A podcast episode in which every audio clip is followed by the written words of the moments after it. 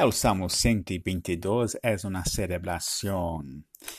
de la ciudad de Jerusalém. E novamente Jerusalém é celebrada por, por lo que ela representa. É na cidade de Jerusalém está a casa do Senhor, é o templo do Senhor, é, é a cidade de Jerusalém é onde a comunidade de Israel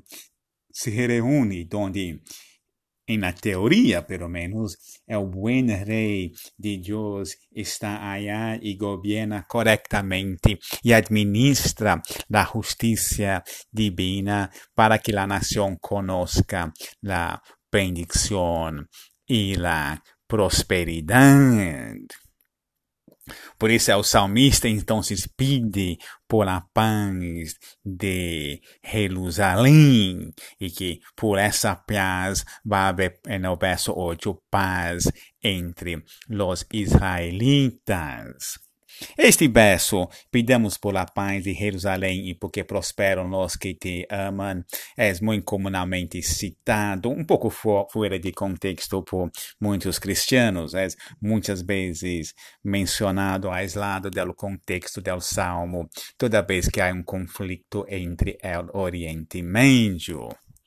de uma certa perspectiva, claro, uno deve pedir por a paz de Jerusalém, como um também deve pedir por a paz de Washington, Londres, Lima, Beijing e tantas outras cidades e locais em el mundo. Ora, se pensamos sobre a função teológica la cidade de Jerusalém em El Salmo,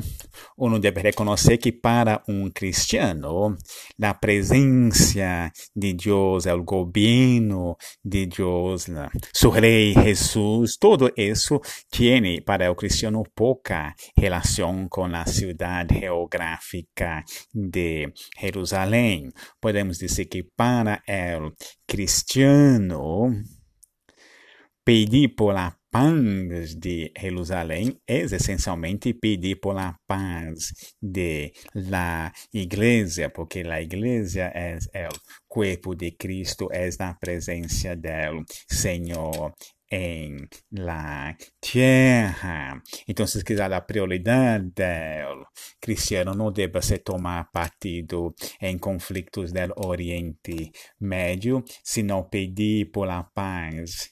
em la igreja y que haya paz entre los hermanos y compañeros de la iglesia y trabajar para eso.